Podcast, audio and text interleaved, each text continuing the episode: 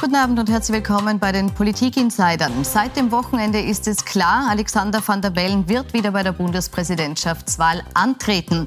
Mit dieser Ankündigung am Sonntag eröffnet er das Rennen um die Hofburg. Wie gut hat er diesen Wahlkampfauftakt gemeistert? Wie gut seine erste Amtszeit?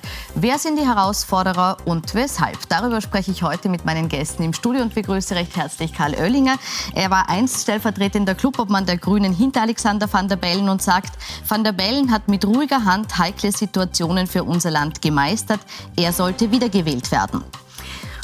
Und ich begrüße Roland Esterer, Strategieberater und früher Kabinettsmitarbeiter von Norbert Hofer, der sagt, Van der Bellen war ein guter Präsident, aber nicht der Präsident für alle, weil er mit zweierlei Maß gemessen hat. Herzlich willkommen. Danke sehr.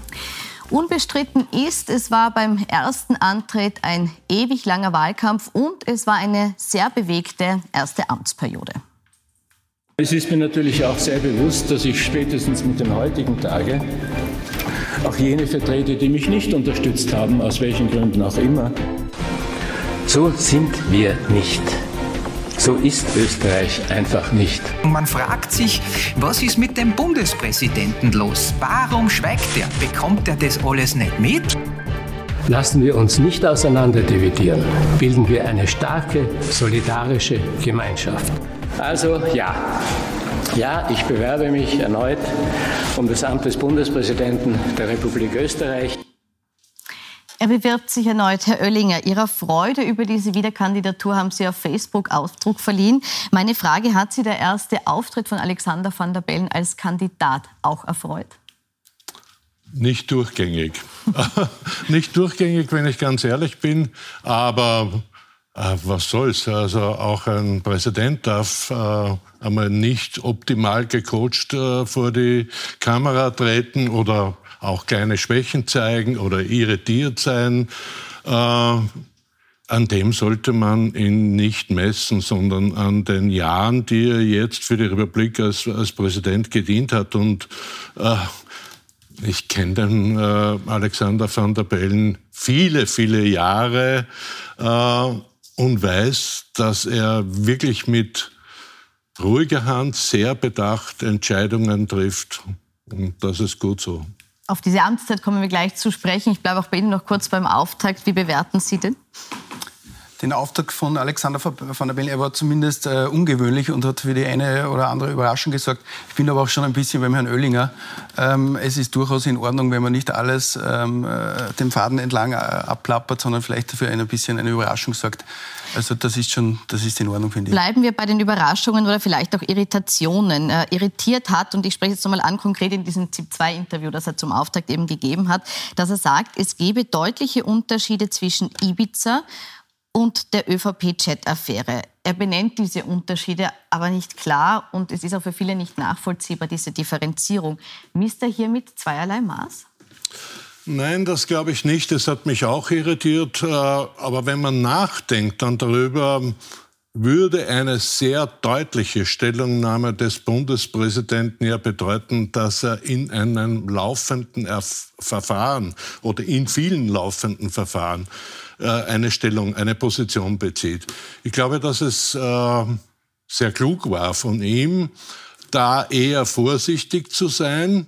Ähm, Während das andere, also das Kapitel Ibiza, das ist ja primär im atmosphärischen. Da gibt es zwar auch noch, soweit ich weiß, die eine oder andere äh, Ermittlung, die läuft, aber im Wesentlichen, das traue ich mich auch hier äh, zu sagen, geht es bei Ibiza darum, dass mehrere Personen sehr laut ihre Absichten geäußert haben, was sie tun würden, wenn aber es ist Gott sei Dank nicht dazu gekommen.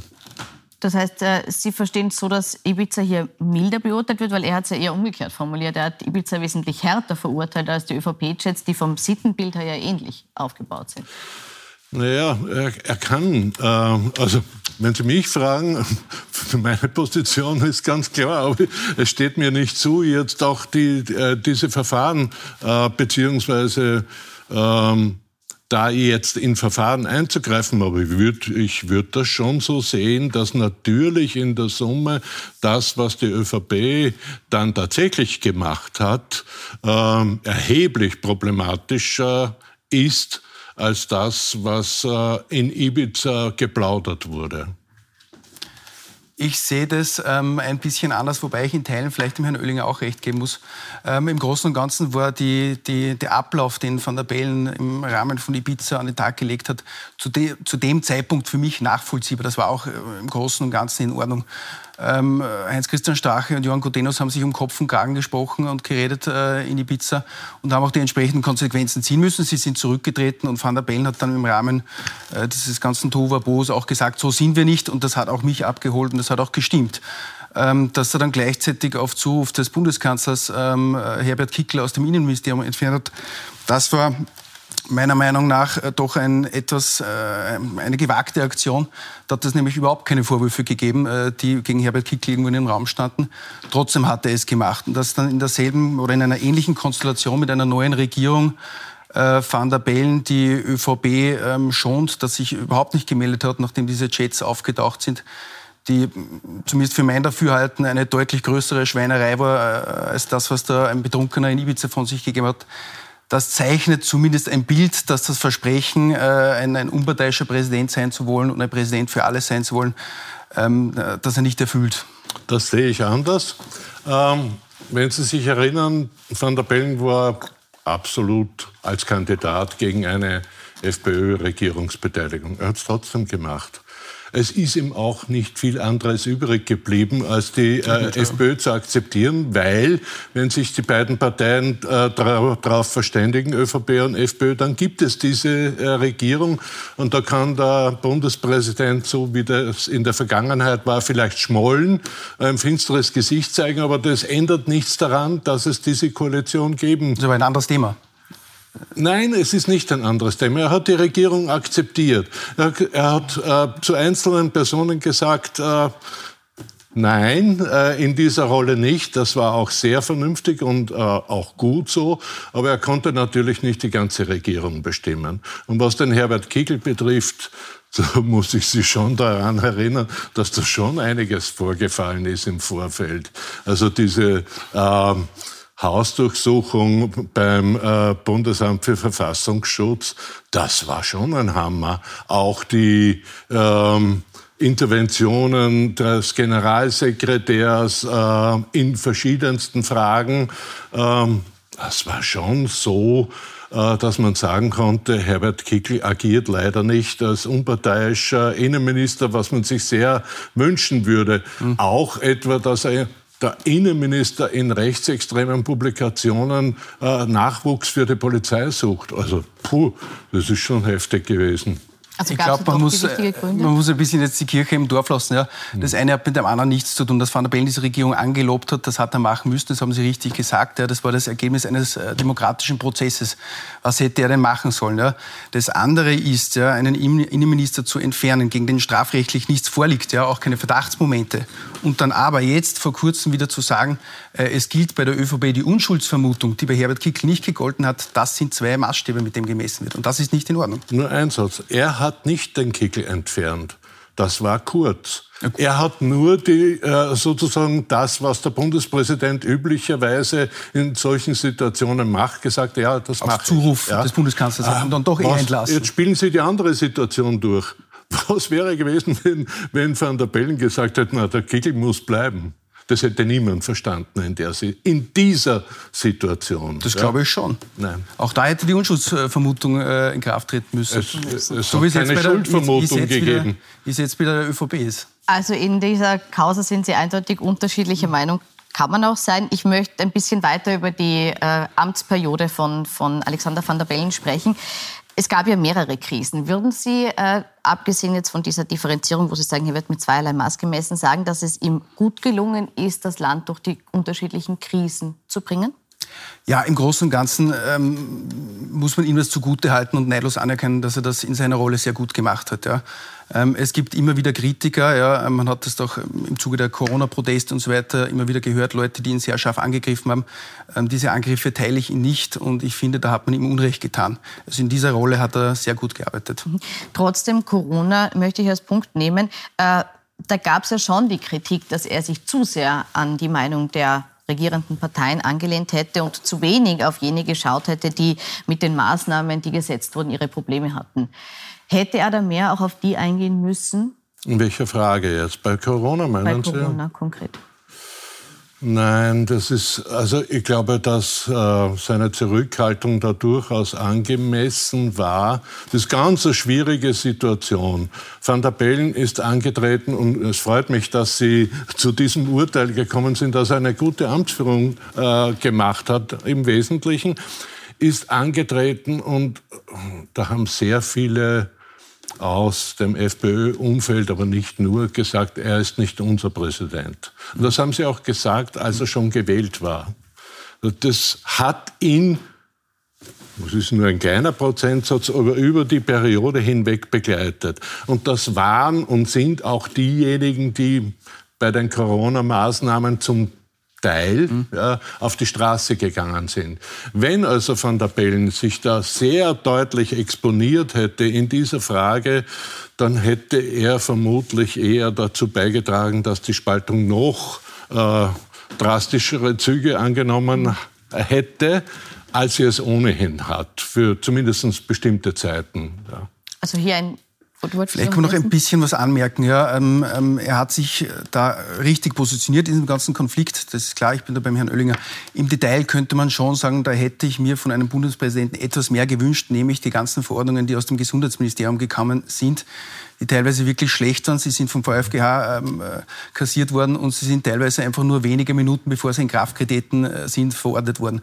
Und das ist in einer, in einer rechtsstaatlichen Republik einfach kein, kein Umgang, ja, wie man mit den Bürgern umgeht, ja, auch wie man gegenüber dem Gesetzgeber auftritt.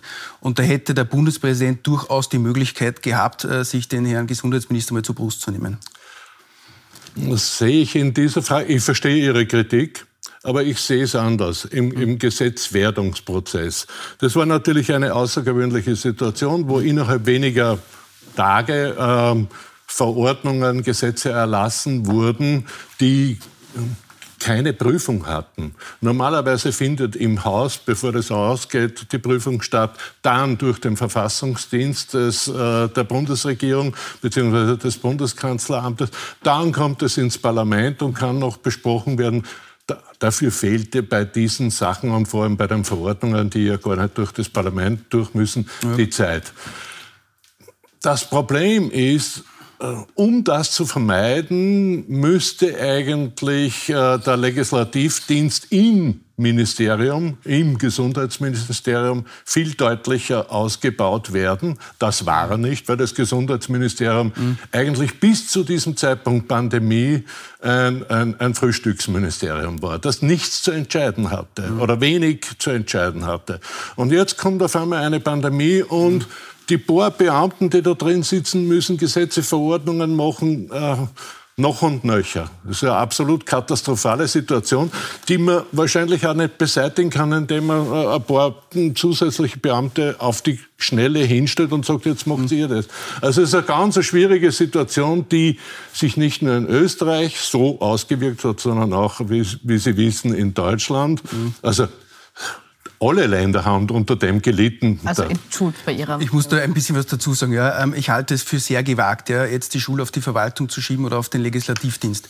Äh, ja. Ich habe selber eineinhalb Jahre in der Verwaltung gearbeitet. Äh, gearbeitet. Das sind in der Regel sehr kompetente äh, Leute. In dem Prozess, ja, in der, in der Verordnungsfindung, ja, haben wir gemerkt, dass sich die politischen Spieler in der Koalition selbst nicht einig waren und dass diese Prozesse zur Verordnungserstellung einfach hin und her und ein Zick und Zack waren. Ja. Die Beamten sind einfach nicht mehr nachgekommen, weil sich die Politiker selber nicht einig waren. Ähm, jetzt in letzter Konsequenz dann das auf den Beamten schieben, ist äh, in diesem Fall unpassend. Ähm, da gibt es noch einen weiteren Punkt. Ja. Offenbar war es äh, auch bekannt, dass viele Verordnungen oder eine Verordnung, zumindest von einer weiß ich, verfassungswidrig ist und trotzdem wurde sie verordnet. Und das geht nicht. Und da hätte auch der Herr Bundespräsident ähm, einschreiten müssen. Ah. Wissen Sie, das ist die Schwierigkeit für einen Bundespräsidenten. Wenn es ein Gesetz ist, gebe ich Ihnen recht. Wenn bei einer Verordnung, wo der Bundespräsident unter Umständen entscheiden muss, wenn diese Verordnung nicht rausgeht, dann versäumen wir etwas. Also ist es wesentlich schwieriger. Ja. Aber als Bundespräsident sollte man die Verfassung im Zweifelsfall schon ernst nehmen. Na, selbstverständlich. Das, das denke ich, hat gerade aber der Van der Bellen sehr gut gemacht. Ja, es ja. ist, glaube ich, eine Verordnung, die eine Woche länger dauert und dafür besser ist. Schon, die richtige Wahl ist eine Verordnung, die Pfusch ist und äh, eine Woche früher kommt und schon. dann kassiert wird. Natürlich, aber der Bundespräsident hat auch nicht das, was es bräuchte, nämlich einen ausgeprägten großen ähm, äh, Apparat, um solche Gesetze zu prüfen. Der hat ein paar Beamte. Ich schiebe überhaupt nichts auf die Beamten ja. im Ministerium, auch nicht im Gesundheitsministerium, auch nicht auf die beim, beim Präsidenten. Aber das sind zu wenige. Die sind nicht mhm. fürs, für diesen umfangreichen äh, Apparat an Gesetzen und Verordnungen, der da rausgespült wurde, die sind also dafür Sie meinen, nicht da hat die Situation einfach die Kapazitäten überrollt. Ja. Kommen wir zu einer dritten großen Krise, die in seine Amtszeit gefallen ist, nämlich äh, neben Korruption und äh, Corona war auch der Beginn des Krieges in der Ukraine oder des Flächen, äh, großflächigen Krieges in der Ukraine in seiner Amtszeit. Und in dem Zusammenhang ist Alexander van der Bellen zweimal bei Benefizveranstaltungen aufgetreten am Heldenplatz und im Happelstadion hat da großen minutenlangen Applaus bekommen und er hat auch in dem Zusammenhang eine Rede an die Nation gehalten halten. Da schauen wir kurz rein. Ich möchte es ganz deutlich sagen. Wir verurteilen diesen gewaltsamen und unmenschlichen Angriff auf die Ukraine auf das Schärfste. Unsere Neutralität bedeutet, ja, sie verpflichtet uns geradezu, aktiv Partei zu ergreifen, aktiv für den Frieden Partei zu ergreifen. Herr Esterer, hat Alexander van der Bellen hier die Rolle Österreichs in diesem Krieg gut vertreten? Ähm, äh, ja, hat er, brauchbar. Ähm, aber auch da möchte ich anmerken, dass er seine, sein Sammelsurium an Möglichkeiten nicht ganz äh, ausgeschöpft hat. Er hat keine ähm, Partei ergriffen, ähm, in dem Sinn, wie wir es glauben, dass man militärische Unterstützung an die Ukraine leisten müsste und damit das Neutralitätsgesetz äh, umgehen. Das hat er sehr gut gemacht, das war in Ordnung. Ähm, aber vielleicht erinnern wir uns noch an die Ausritte des Herrn Bundeskanzlers, äh, wie er den äh, Putin besucht hat. Und da hätte ich mir auch gewünscht, dass der ähm, Bundespräsident vielleicht vor sich mit dem Bundeskanzler oder zumindest danach abstimmt, dass solche Ausflüge nicht mehr passieren. Er hat sich damit nämlich erst einmal selbst geschadet und Österreich hat auch keinen großen Gefallen getan. Aber das ist jetzt mehr Kritik an den Bundeskanzler und weniger an den Bundespräsidenten. Das sehe ich auch so. Der, der Besuch des Bundeskanzlers ist ja sehr schnell wieder vergessen äh, worden, Gott sei Dank. Er war leider äh, in keiner Weise erfolgreich. Ach. Hätte Van der Bellen was tun können und müssen dagegen? Nein, äh, nein, nein. Äh, ich glaube, jeder Versuch, da, das Verhalten oder den äh, den Vorstoß des Bundeskanzlers zu korrigieren, wäre äh, sofort als, als Disharmonie äh, empfunden worden, auch gerade von russischer Seite. Na, das schauen wir an. Der Bundespräsident sagt, na, ich wäre nicht gefahren und der Bundeskanzler fährt. Was, was wird der Putin sagen zum Bundeskanzler? Ihr Bundespräsident ist auch nicht damit einverstanden, dass Sie hier sind. Hätte er mit dem Thema Neutralität anders umgehen müssen? Es ist von, auch wieder vom Bundeskanzler Karl Nehammer sehr schnell die mhm. Diskussion rund um einen möglichen NATO-Beitritt äh, mhm. abgewürgt worden. Hätte man dieses Thema aufs Tapet bringen müssen von Seiten des Bundespräsidenten? Ja, denke ich schon. Ja. Er hat ein bisschen einen Spagat gemacht ja, und ähm, da einen Mittelweg ähm, begangen, der für mich, ähm, ich sage mal, vertretbar ist, aber weit weg von der Ideallinie. Ähm, diese Diskussion begleitet uns jetzt schon eine längere Zeit. Ja. Die Diskussion mit der Neutralität war eigentlich auch schon vor der Ukraine da. Jetzt ist sie natürlich in einer neuen Dimension da. Ähm, wir hören von allen Ecken und Enden, auch von Teilen des Gesetzgebers, auch von, von allen anderen möglichen politischen Institutionen, dass der Prozess oder dass die Neutralität an sich überdacht werden muss. Das ist in Ordnung, das finde ich vollkommen, äh, vollkommen okay.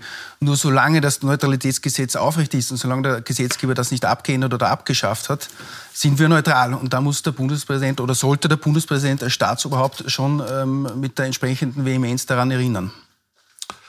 Äh, hat er auch, finde ich.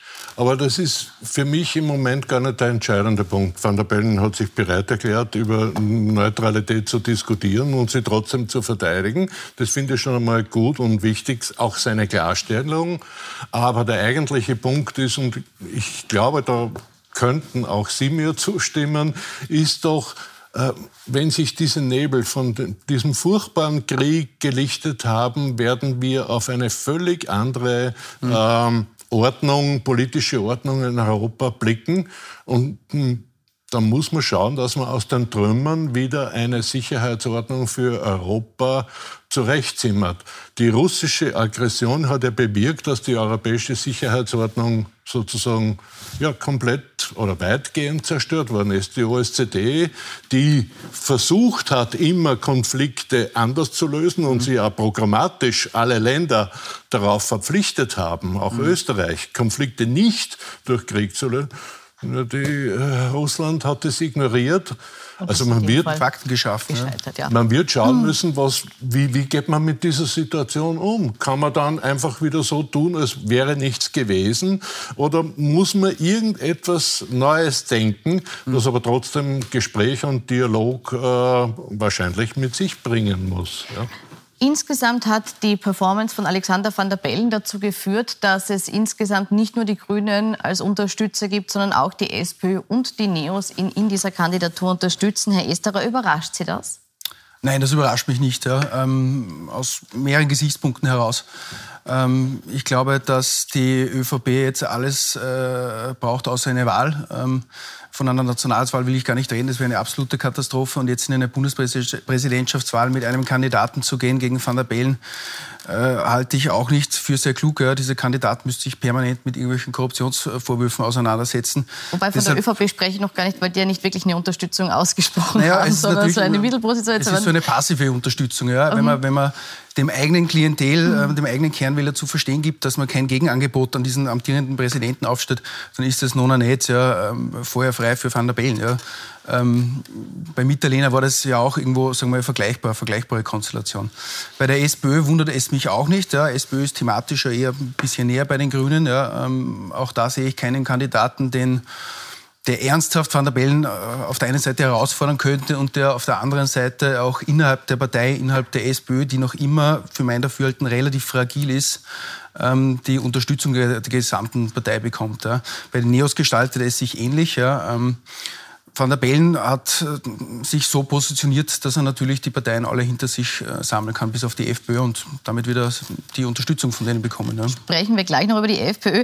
Hier noch die Frage, enttäuscht es Sie, dass die ÖVP eben keine wirkliche Wahlempfehlung ausgesprochen hat oder ausspricht? Ja, in dieser Form schon. Das ist äh, eine Form von Sprachlosigkeit der, der Regierungs, der großen Regierungspartei, die mir so nicht verständlich ist. Ich finde das, was Sie gesagt haben, ja, er hat eine gute Anführung gemacht, aber es gibt auch einige Kritik.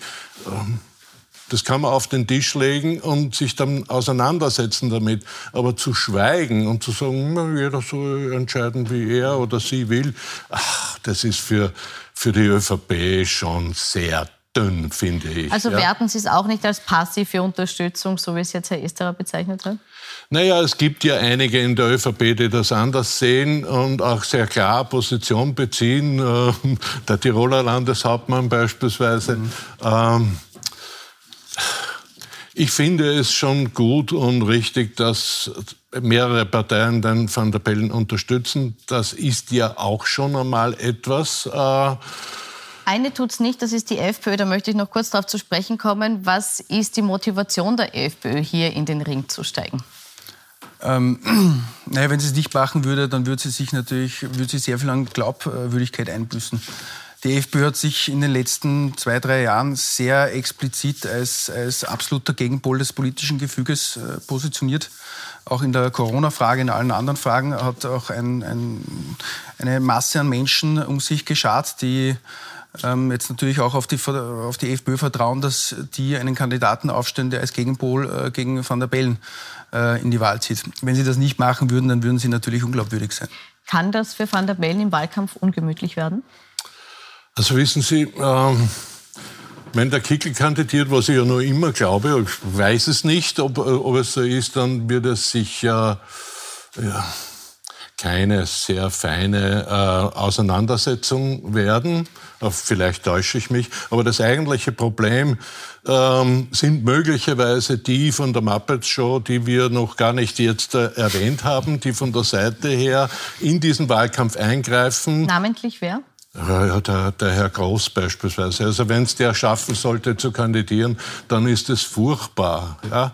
Dann ist es einfach meiner Ansicht nach zerstört es jede sinnvolle Debatte und Auseinandersetzung. Und vor allem drückt es das Niveau insgesamt. Ja? Mhm. Also das würde ich für entsetzlich finden. Kann möglicherweise auch für den Kandidaten oder die Kandidatin einer MFG zutreffen, aber da weiß ich ja nicht, ob die kandidieren, wer da kandidiert ob der auch so untergriffig daherkommt wie manche andere. Zwei Fragen dazu. Glauben Sie auch, dass die FPÖ Herbert Kickel ins Rennen schickt? Erstens, eine kurze Antwort. Fisch im Drüben, ich weiß es nicht. Keine Ahnung. Irgendeine eine Einschätzung, wer es sein wird? Nein, also äh, zu diesem Zeitpunkt nicht.